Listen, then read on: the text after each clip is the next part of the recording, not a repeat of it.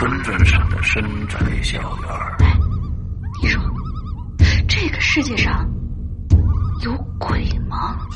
夜幕下的私人旅馆。我杀人了！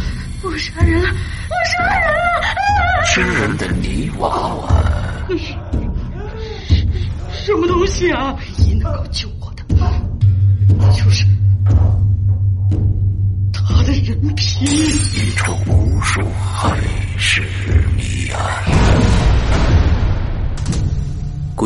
天为你带来蒋家小院，作者清水衙门，由龙鳞播讲。二零一七年九月二十九日，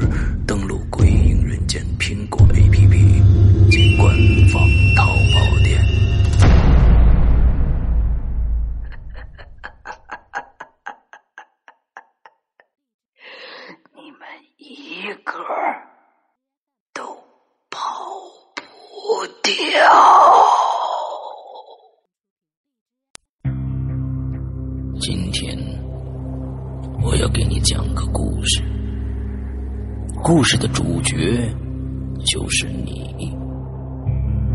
这是一个极其恐怖的鬼故事，但千万别害怕，因为你就是鬼。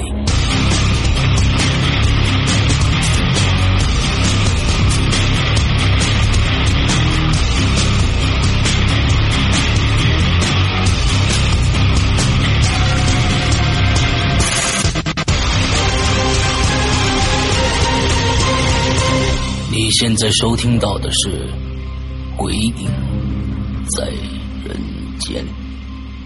各位听众，大家好，欢迎收听《鬼影在人间》。那么今天这一期节目呢，呃，比较特殊。呃，从形式上来说啊，以前的在人间呢，基本上都是我和另外一位受访者的一个对谈。那么今天呢，呃，我们的形式变了啊，哦。今天的受访者呢，其实是呃用一段录音来代替我们之间的这样的一个一个访谈的形式，因为对方呢人在美国，那么时差的问题总是找不到一个特别合适的一个时间段来录音，那么呃我就邀请他来做这样的自己在家里边啊录这么一段音给我们听。呃，其实大家呢，其实如果经常听呃我们最近的引留言的话啊，应该对这位嘉宾是比较熟悉的。他是谁呢？独孤照。最近在我们这个引留言里面非常非常的活跃啊，经常给我们写一些啊奇奇怪怪的段子。嗯，呵 呵呃，那么他呢，呃，在美国经常去，因为可能自己的兴趣爱好啊，经常去会访问一些暗网。啊，这个词呢不能解释过多啊，大家可以自己去查一下。呃，上面有一些奇奇怪怪的一些事情。那么今天呢，他就把他的所见所闻啊，还有一些从暗网上扒下来的一些故事，呃，讲给大家听。那我们呃，废话不多说，我们来听听独孤照给我们带来什么样的故事吧。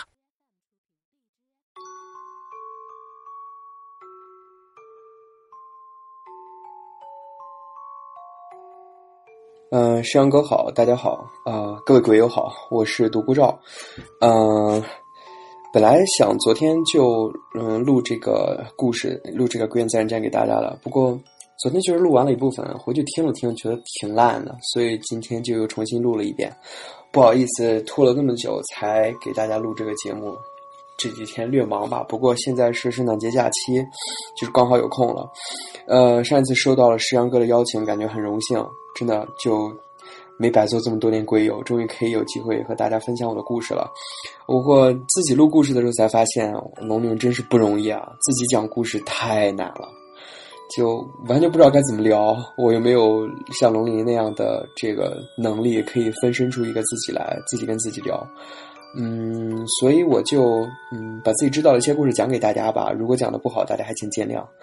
嗯，第一个故事，嗯，首先说说我想讲什么吧。我想先给大家讲几个都市传说，然后再讲几个自己亲身的经历，还有一些我朋友告诉我的啊、包括我家乡的亲戚啊告诉我的一些故事。那我们先从都市传说开始讲起吧。呃，下面这要讲的一个第一个都市传说呢，是来源于 YouTube，啊、这是一个并不存在的视频网站，呃，在这个网站上有一个 YouTuber，他的名字叫啊、Steam Pianist，嗯，他是一个做呃这种人声音乐、模拟人声音乐的呃一个博主。呃，什么叫模拟人声音乐呢？就有点像是初音未来吧，就是那种用机器模拟人的那个声音来，嗯，来来唱歌的这么一种这么一种，算是个技术吧。嗯，具体是什么我也不太清楚。呃，在他的 YouTube 上有一首音乐叫做《The Secret of Wisteria》啊、我不太清楚这个名字有什么寓意，不过如果直接翻译过来的话，应该叫做《藤萝的秘密》。这首歌呢，曲调非常诡异，啊、而且歌词很血腥，大概都是一些嗯，反正很血腥。如果我在这里把歌词直接翻译出来的话，我担心可能尺度过大，这个播节目就播不了了。嗯，所以我会把这首歌分享给石阳哥，呃，或者我会把它转录下来给石阳哥，嗯，可以供大家分享。嗯，有这个呃英语比较好的同学可以细心的留意一下它的歌词。那如果你听得懂歌词的话，你应该知道为什么我说这首歌这首音乐非常非常的诡异了。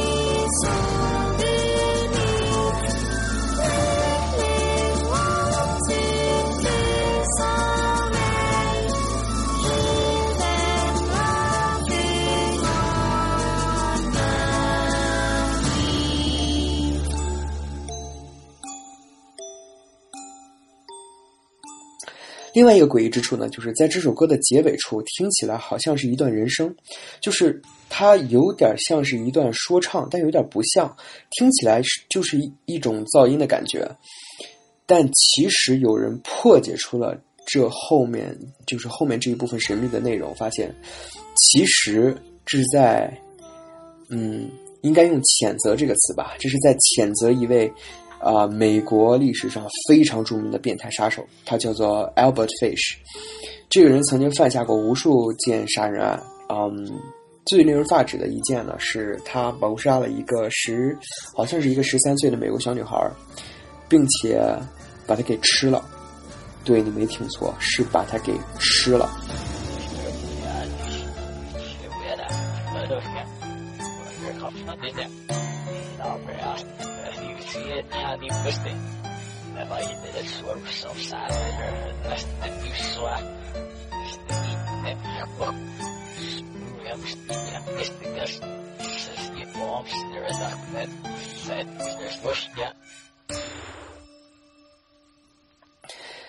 而且这个人不但不思悔改，还以自己的行为为荣，并且写了一封信给这个死亡小女孩的这个双亲。那最后的这一段噪音呢，其实是作者啊、以他的方式收录下了这一封来自杀手的信。但是至于怎么破解它，听到这封信的内容呢，我在这留个悬念吧，大家可以自己想想。但其实这个破解方法蛮简单的啊、如果你听过这个《鬼影重重》的呃结界那一集，我觉得你应该有经验，所以就还请大家自己想办法吧。OK，呃，那么说到这儿了啊，我在这儿插一句啊，呃，听到这儿呢，我就干脆把这个音频处理了一下给到大家。其实他最开始呢，就是把这封信读出来之后，把整个的声音倒转过来了。呃，我在我自己创作的以前的一首歌里边，呃，这个也用了这样的一个方式啊，这个这个处理起来非常的简单啊。那么现在把剩下的这一段歌，呃，到底说了什么，放给大家听。但是其实，呃，如果没有心理准备的话，可以跳过这一段。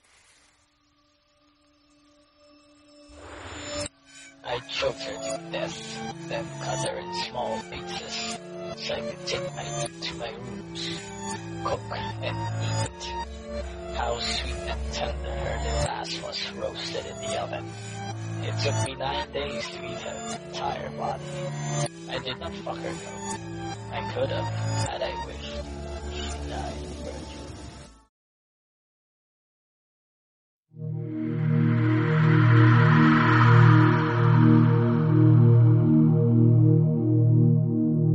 呃，那么第二个故事呢，是关于一个电子游戏的。我非常喜欢一款游戏，叫做《死魂曲》，不知道大家有没有玩过？哇，这个游戏当年也是，呃，还未发售就先出名了。嗯，它出名是因为的它的一个广告片，当时在电呃在那个电视台播放这个影片的时候，由于过分恐怖，遭到了非常多的观众来信投诉。说它严重影响到了自己的生活，所以这个广告片还没有播放足一个月就被撤下去了。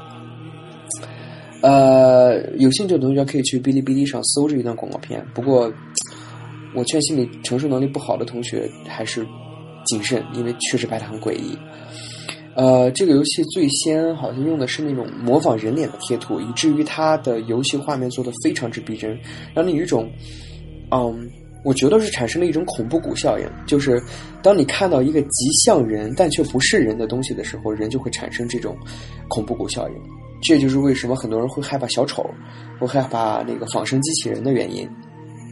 呃，那么关于这个游戏的恐怖都市传说呢，有非常多，那我就挑几件比较典型的来跟大家分享。首先，第一件呢，就是金山三十人杀人事件。这个在日本是一件流传非常非常广的这个呃杀人案件，它是发生在二战时期，啊、我记得是一九三五年的五月十二日，应该是，呃，如果这个日期记错的话，还请大家指正啊。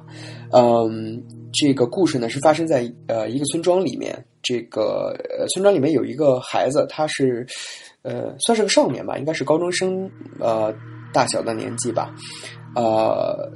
这个人叫，嗯，我想想他叫什么，呃，哦，我想起来，这个人叫呃都井木雄。哦，对，这件事情应该是发生在一九三八年的五月二十一日清晨，没错。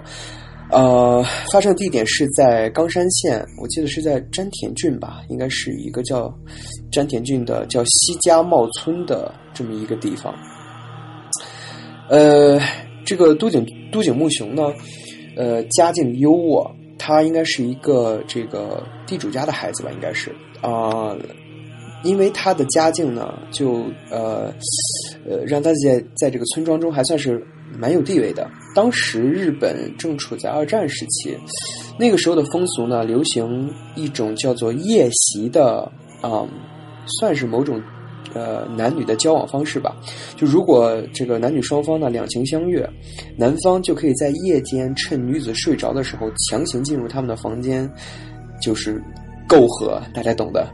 嗯，但如果是两情相悦的话，这件事就不犯法啊，这个姑娘就可以这样的方式和你在一起啊，这种这种行为叫做夜袭，呃。因为这种夜袭的这个风俗呢，这个都井木雄就跟村里的很多姑娘都保持着长期的不正当关系。呃，这一度使他变得非常心高气傲嘛，嗯，而且那个时候日本的军国主义盛行，很多年轻人都以参军为荣。恰好呢，这个当时日本这个战线吃紧，就有专门的这个政府工作人员来村里面募兵。那渡井木雄当然义不容辞的就去参呃参与面试了，但是由于他的身体原因呢，他当时应该是得了严呃严重的肺结核病，那么他的身体状况就被评到了丙等，啊，从而不能正常参军。那这对都井木雄还有他的家族来说是一件非常非常耻辱的事情，以至于他瞬间从一个呃算是人人敬仰的富家子弟吧，就变成了一个众人唾弃的病秧子。都井木雄，甚至连都井木雄的祖母，都以这个都井木雄的这个遭遇吧为家族耻辱，而就是和他冷战吧，就是不跟他交流。这个都井木雄当然不愿意接受自己的命运，但是他也不能否认这个他已经变成家族耻辱的这个事实。于是仇恨呢就在都井木雄心中日益积累，直到有一天。呃，他的这种愤怒爆发了。呃，我记得是在一九一九三八年，是在一九三八年五月二十一日的凌晨，他呢就决定要对全村人进行一场屠杀。于是当时他就在头上绑了两个手电筒，还把那个自行车的镜子挂在胸前。我记得日本有一个比较重口味的漫画作品，好像还是以都井木雄的这个原型，呃，作为他们的那个呃漫画的主人公。我忘了名字叫什么了。不过，这个都井木雄呢，就拿着一个自制的改良散弹枪和一把武士刀加两把匕首，就踏上了他的屠村之路。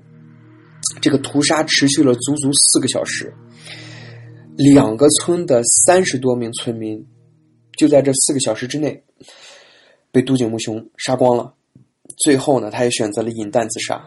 这个就成为了日本二战历史中一桩非常这个就是震惊全国的事件吧。那么死魂曲当中呢，主人公拿着的武器恰好是一把一把散弹枪和一把武士刀，这其实是在向都井木雄致敬的一种表现。呃，另外呢，这个故事的主线是，呃，关于这个，呃，叫做羽生蛇村的一个故事。其实这个传说呢，跟日本的一个非常古老的传说有关。这个传说叫做呃八百比丘尼。呃，这个传说的原型是说，这个有一个村庄呢，这个突然呃遇到了一个就是搁浅的人鱼。呃，这个八百比丘尼呢，她其实是一个呃，好像是一个富家呃富家人的女儿吧。这个就把这个人鱼肉给吃吃了，然后因为她这个行为呢，就获得了这个长生不老的不老的能力。但是也因为此，她就变成了全村人眼中的妖怪，于是就被流放了。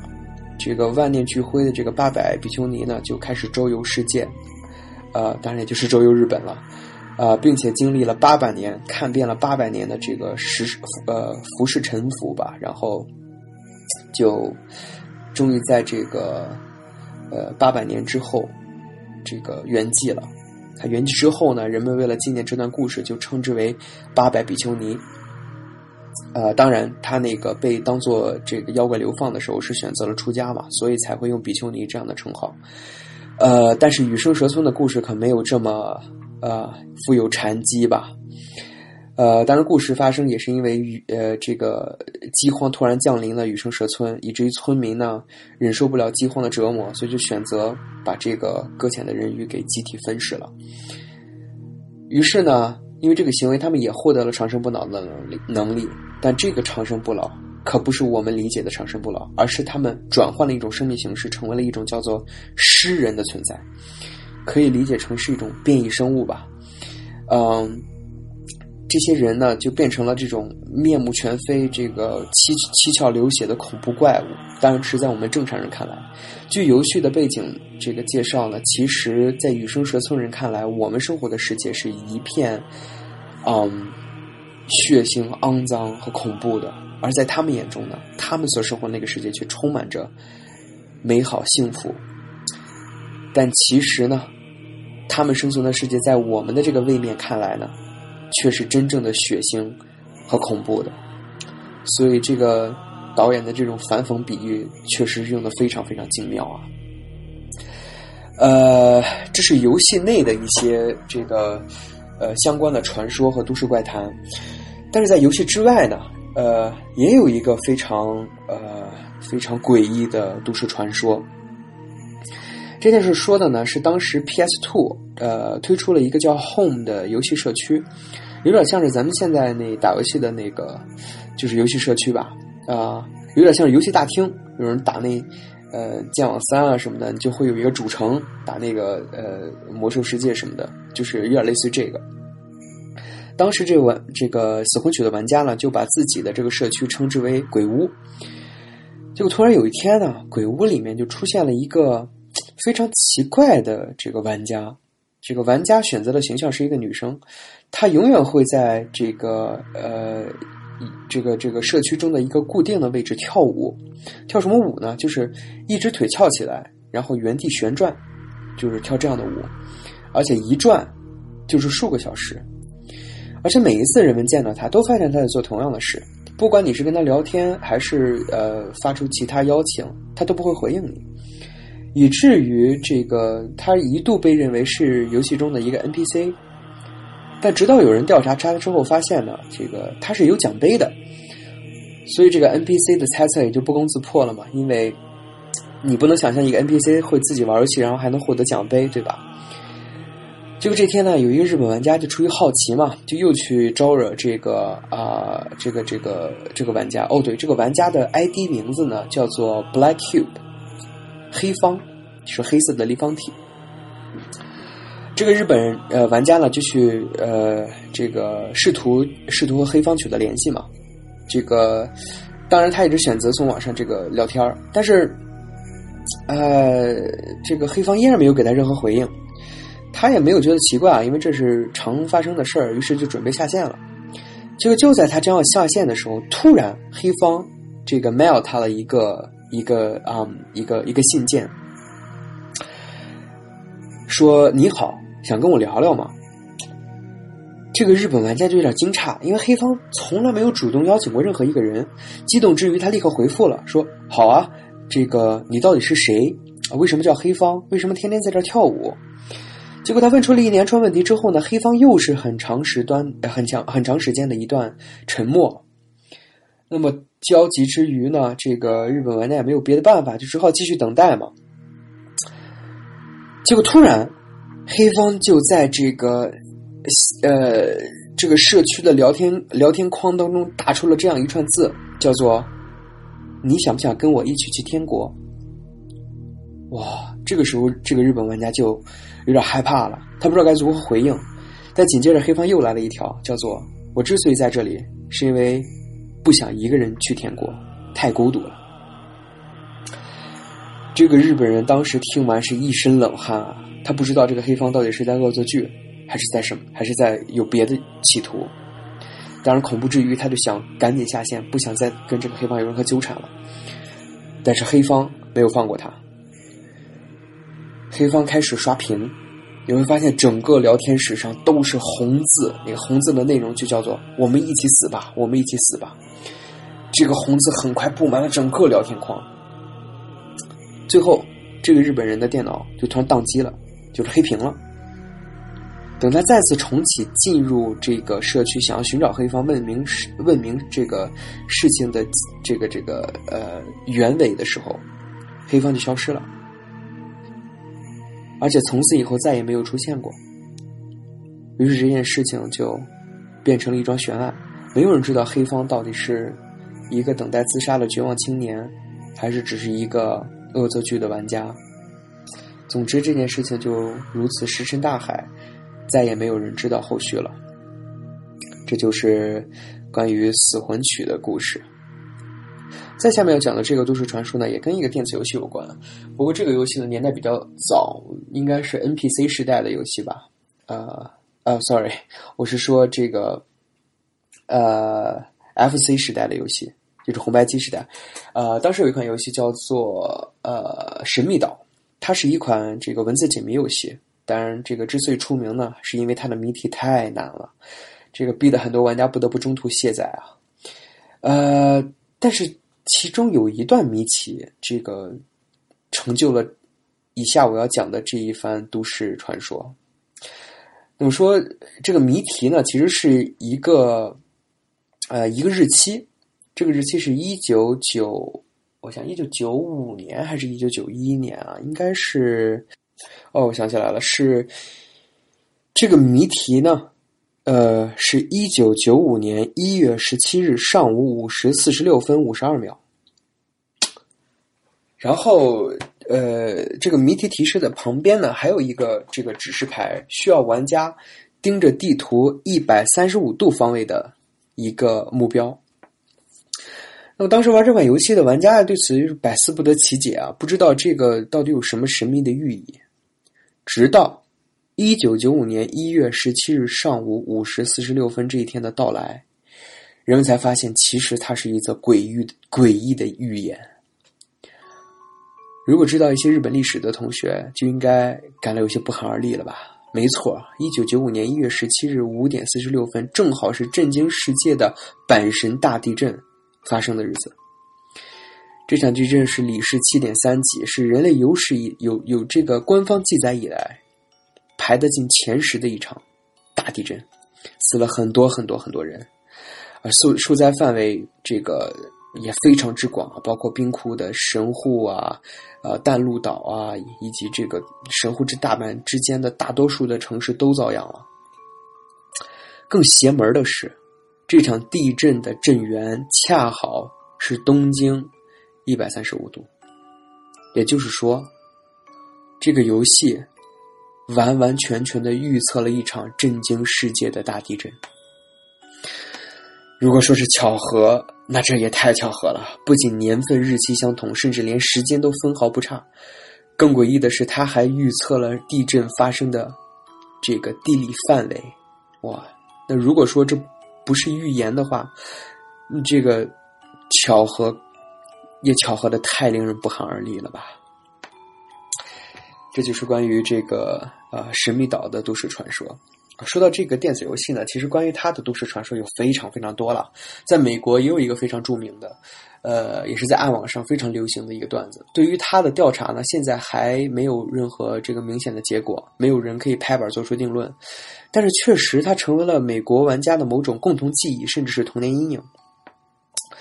那么，这个都市传说。呃，和它相关的这个这个游戏机叫什么呢？它叫做这个 Polypius，或者翻译成中文叫波利比乌斯。我查了一下，这好像是这个希腊的一个著名的哲学家，但是他在密码学方面却做出过非常卓越的贡献。不知道这个和这个游戏机的命名有没有这个呃千丝万缕的联系啊？这个游戏机呢，最早是出现在啊，出现在这个美国的，呃，我想那个城市叫做波特兰，它是出现在波特兰附近的这个游戏厅里面。许多在那个呃地方出生的网友呢，都表示自己童年曾经玩过这个游戏机。这游戏游戏的内容大概就是呃呃，在这个画面的中央呢，有一个呃这个旋转的这个呃六芒星。就是一个六芒星的几何图，就是两个正正三角形，然后这个呃互相对称，啊交叠在一起，在一起，对不起，形成的一个图形。呃，在这个六芒星六芒星的这个六个角上呢，分别有一个圆，然后这个圆形呢，正好是以这个六芒星的四角为呃圆心呃分布的。那么，在这个六芒星的中间呢，会出现一个数字。玩家要做的呢，就是把从这个六芒星中间辐射出的一些几何图形上面的数字，用一个呃这个这个小飞机样一样的东西给呃射击射击这些飞出来的数字，把它射击到这个六芒星的中央。如果这个数字和六芒星中央的数字是相同的呢，这两个数字就会彼此抵消；如果不同呢，数字就会加到六芒星上。那么直到你把六芒星中间的数字清零，你就可以进入下一关了。大概就是这么个游戏。但是在游戏进行的过程中呢，有很多的玩家就发现，除了随机从圆心呃这个六芒星中间辐射出的数字呢，还会伴随着一些单词。这些单词呢意义不明，呃，但是非常诡异。比如说这个八小时工作啊，这个人权平等啊，这个这个政府控制啊，呃，还有一些总统的名字之类的。总之就是一些随机的字符，它们都是一闪而过。就是随着游戏的进行，都是一闪而过的。呃，而且这个游戏的过关画面也非常诡异，它有点像是这个，如果大家看过《二零零一太空漫游》的话，这个它就有点像是呃那个星孩最后穿越虫洞时候的那个场景，就是非常炫目，然后是一堆这个五颜六色的这种这种这种啊、怎么说漩涡状的呃一个一个画面。有很多孩子呢玩这个游戏就这个晕倒啊，或者产生了这个癫痫的症状啊，还有就是感到身体不适啊，晚上做噩梦啊都有。网上论坛上流行着这么两个这个案例，有一个小孩表示他呃也不是孩子了，因为这都是很久以后的事了嘛。这个当年当他还是个孩子的时候，他说玩这个游戏回家就会做噩梦，然后就会梦见这个呃曾经出现在屏幕上的那些词。他当时呢，以他当时的年龄呢，甚至不能明白这些词的含义是什么，但是他就是很很奇怪的出现在了他的梦里，而且产生了很深刻的印象，以至于他后来都忘不了这些词了，呵 就是很奇妙。还有一个小孩呢，也说说这个他第一次玩这个游戏，玩到中间的时候就忍不住呕吐了。但是他在呕吐的时候呢，脑子里面也是不断的闪现出这些刚刚出现在过游戏呃出现在这个游戏画面当中的这些这些词汇。另外一个呃，无独有偶了，这件事情这个也被很多很多玩过这个游戏的网友报告，这个他们都出现过类似的状况。呃，另外一个网友呢，是一家这个曾经经营游戏厅店的老板，他说他的这个呃店里面也曾经引呃这个引入过波利比乌斯这款街机，但奇怪的是呢，厂商在引进这个街机之后。每隔一段固定的时间都会来对机器进行检修，这个很奇怪，因为很少有厂家可以做到这个如此尽职尽责了。再就是街机是一个比较不容易坏的东西，即使是故障呢，一般是小故障，这个街机店老板自己就可以处理了。但是这个游戏机却被得到了非常非常妥善的照顾。呃，据这个老板回忆说呢，那些人来检修的时候，看起来呢也不像是在修理它，因为他们甚至连背盖都没有把呃都没有打开，也没有查个电路啊，这个这个检修个屏幕啊之类这样的动作，他们就只是把一台笔记本电脑连接到了这个游戏机上，看起来好像是在上传或者下载什么数据。游戏老板不太清楚他们到底在做什么，但是他们会定期来。那么。呃，突然有一天呢，这个游戏店老板开张，就发现这个波利比乌斯呢神秘失窃了。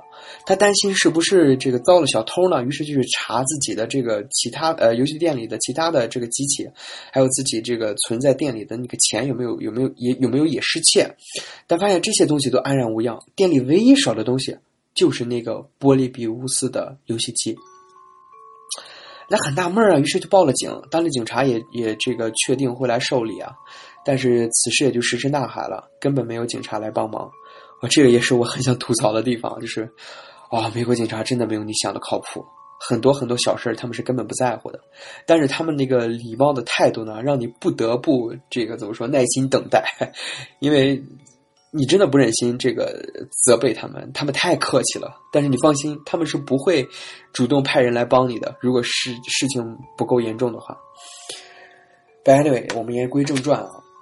这个，但是此后呢，游戏店老板就再也没有等待，呃，等到他的游戏机回来的那一天。那么此事呢，也就变成了一桩悬案。呃，据这个曾经玩过游戏的人呢表示，他们那一段时间的印象都很模糊，玩游戏的那个经历已经很模糊了，但是游戏机里面的那一些词汇，他们现在都还记得，所以还是蛮奇怪的啊。于是就有很多人猜测啊，这个游戏机是不是政府的某种神秘脑控计划？因为这个玩游戏的经历，让人不得不联想起《发条城》电影中的那一幕。就是对这个主人公洗脑的过程呢，就和这个游戏机的这个过程是是如出一辙，所以就有很多人坚信啊，这个一定是和政府的某些洗脑的阴谋是有关系的。呃，我想还有，不过网上呢有很多探秘者呢，他们是找到了这个游戏机原版的。据我的调查呢，其实，呃。这个游戏中并没有闪烁出这个所玩家所声称的那些单词或短语。不过我不能确定这些机器是不是原型机，因为这个呃，据下面的一些评论说呢，说这个有有这个玩过这个游戏的玩家，这个在下面在那个调查视频下面说啊，这个机器看起来虽然很像波利比乌斯的外形，但是游戏内容和他们们当童年玩过的那个波利比乌斯是完全不同的。所以这也是蛮人起疑的。我自己是不能确定这个呃都市传说的真假，不过作为一种阴谋论吧，它确实还是蛮有意思的。呃，关于美国的阴谋论实在太多了，以至于这个有很多人都戏称嘛，美国是一个建立在汽车、呃武器和阴谋论上的国家。啊，确实是这样。是个如果有在美国留学经历的同学，应该也会和我一样有同感吧。说到这个，我家附近就有一个这个 Freemason 的 Temple，我觉得哇，还是蛮奇妙的。呃，就是共济会，大家应该对这个词不陌生吧？据说美国的很多阴谋，包括很多总统的被刺杀事件，都和他们有关。呃，我记得高晓松曾经还提过，说他呃曾经有幸和一个共济会的高级成员，好像是三十三级成员吧，我应该没记错的话，呃，聊过天儿。那么他们的聊天之中呢，这个三十三级的成员就曾经向他透露嘛，说这个确实我们干过一些不光彩的事，但是有些总统必须死，他们这样做也是为了这个国家的荣耀。所以，呃，是不是真的阴谋谋杀过一些总统啊？工具会是不是还有更多的不为人知的不可告人的秘密？这个就真的不得而知了。啊，好，那这个就是关于美国一台游戏机的都市传说。呃，说到这儿，我突然想起来前几天发生在美国的一个新闻啊，不过这个新闻也算是有这个震震惊世界一般的能量了啊，因为这个 CNN 刚刚报道了，说这个美国国防部的一个官员曾经承认，他们确实投入过两千两百万美元，在一个叫做啊，在一个关于 UFO 探测的项目上，我我忘了那个项目的名字叫什么了，我记得是叫呃叫。呃，哦，我记得是叫“先进航空威胁识别计划”，没错，是一个调查这个不明飞行物的计划。呃，这个发言人好像是叫做雷德吧？他说，在二零零七年的时候呢，这个参议院多数党领袖，呃，作为参议院多数党领袖的这个雷德，确实要求，呃，要求过要进行一场这个 UFO 探测的计划，并且他们确实发现了一些不应该存在在地球上的飞行物。说不定我们真的不是孤单的啊！新人当时给出的题目就是：“我们可能不是孤独的。”哇，这个如果是真的的话，也算是解开了我多年的夙愿吧。反正我是一直相信，一定是有外星人存在的，这不是一种迷信啊。有很多科学家都曾经为此做到过做过非常严谨的科学研究啊。这个确实，我们呃并不孤单的可能性是不小的。那言归正传，继续说我们的这个都市传说啊。我想想，下面要讲一些什么故事呢？我下面讲一个香港的故事吧。这个大家一定都听过这个香港呃这个恐怖茶餐厅事件，对吧？那件事挺悬的。其实，我记得石阳哥在节目里也提到过，说这个那个德国的北京小伙对吧？他好像已经证明这件事是假的了。By anyway，我我不太能确定啊，我我也不太相信这件事情的真实性，因为在网上确实能找到的证据是。呃，找到可以证实他的证据是很有限的。我要说的这个事儿呢，发生在九龙城寨。这个大家看过周星驰的功夫吧？里面有一个猪龙城寨，对吧？其实这就是在向九龙城寨致敬。当时呢，它是中国和英国政府都宣称有这个呃有有这个主权的一个一个算是共管区吧。所以呢，这个都宣称有权，那也就意味着两方的法律在这里面都不适用，对吧？因为双方都不承认它嘛。所以这就很快变成了一个三不管区域。于是呢，一些这个黑帮成员啊，还有一些偷渡客啊，就会聚居于此。那么很快这就变成了一个乌烟瘴气的地方。还有一些走投无路的城市平民呢，也会聚集在九龙城寨里面，靠做鱼丸啊、鱼干啊之类这种小本生意来养家糊口。呃，所以大家可想而知，这里的味道是不好闻的，对吧？呃，但是呢，有一天呢，在这个九龙城寨的某一栋这个出租屋里面呢，街坊们就闻到了一股很奇怪的味道。它不像是那个鱼房呃鱼丸作坊里传出的那种鱼腥味儿啊，而像是某种腐肉的味道。那我也不卖关子了，没错，就是尸臭。但是伴随这种尸臭呢，还有一种这个。香肠啊、腊肠啊那种那种，还有饭菜的香味，而且他们传出的呢，呃，传出的位置呢，好像都是相同的，这就让大家不禁起疑啊，怎么会尸臭和饭香会在同一间房子里传出来呢？于是不解之下呢，大家就赶紧报警了。呃，这个我也不知道当时以腐败著称的这个香港警察怎么会效率这么高啊？所以他们很快就找到了这个房间，并且呢。发生了下面这个诡异的一幕，他们发现房间里面呢住着的是两个小女孩，一个大些，一个小些。大的可能呃有个七八岁的样子，应该是上学了；而小的呢，大概是有个四五岁。啊，这个他们都安然无恙，没有问题，但是床上却躺着一具高度腐烂的尸体，腐烂程度已经到就是。这个恶臭是令人难以难以忍受的程度了，所以当时警察就很纳闷，为什么这两个小女孩可以在这间房子里待这么长时间呢？法医鉴定啊，这个人呢已经死了至少有三周了，而且因为这个九龙城寨里面恶劣的环境啊，这样高度腐烂，这么晚才被发现，而且两个小女孩竟然没有报警，他们就感觉更加诡异。那事后呢，就开始调查这两个小女孩，这两个小女孩呢，都都。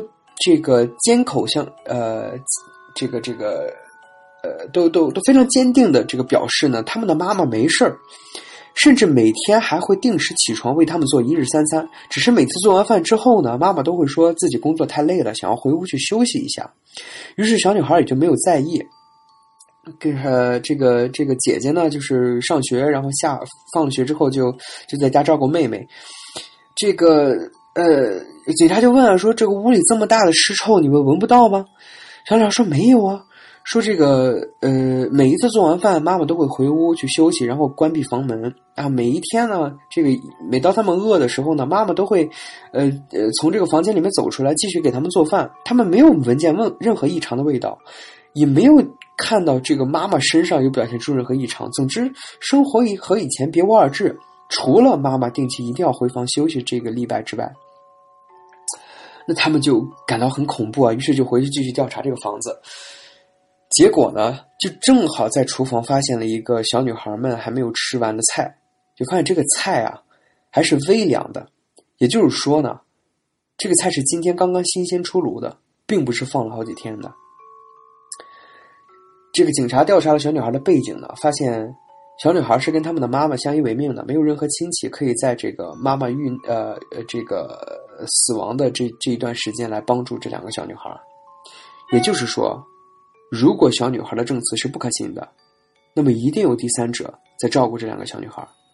然而，小女孩却缄口否认，并没有除妈妈之外的人曾经在这段时间来过他们家。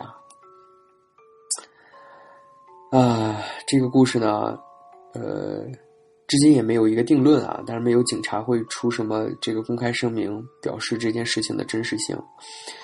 但是我还挺感慨这件事情的，真的，有的时候母爱的伟大是可以达到某种匪夷所思的境啊境地的吧。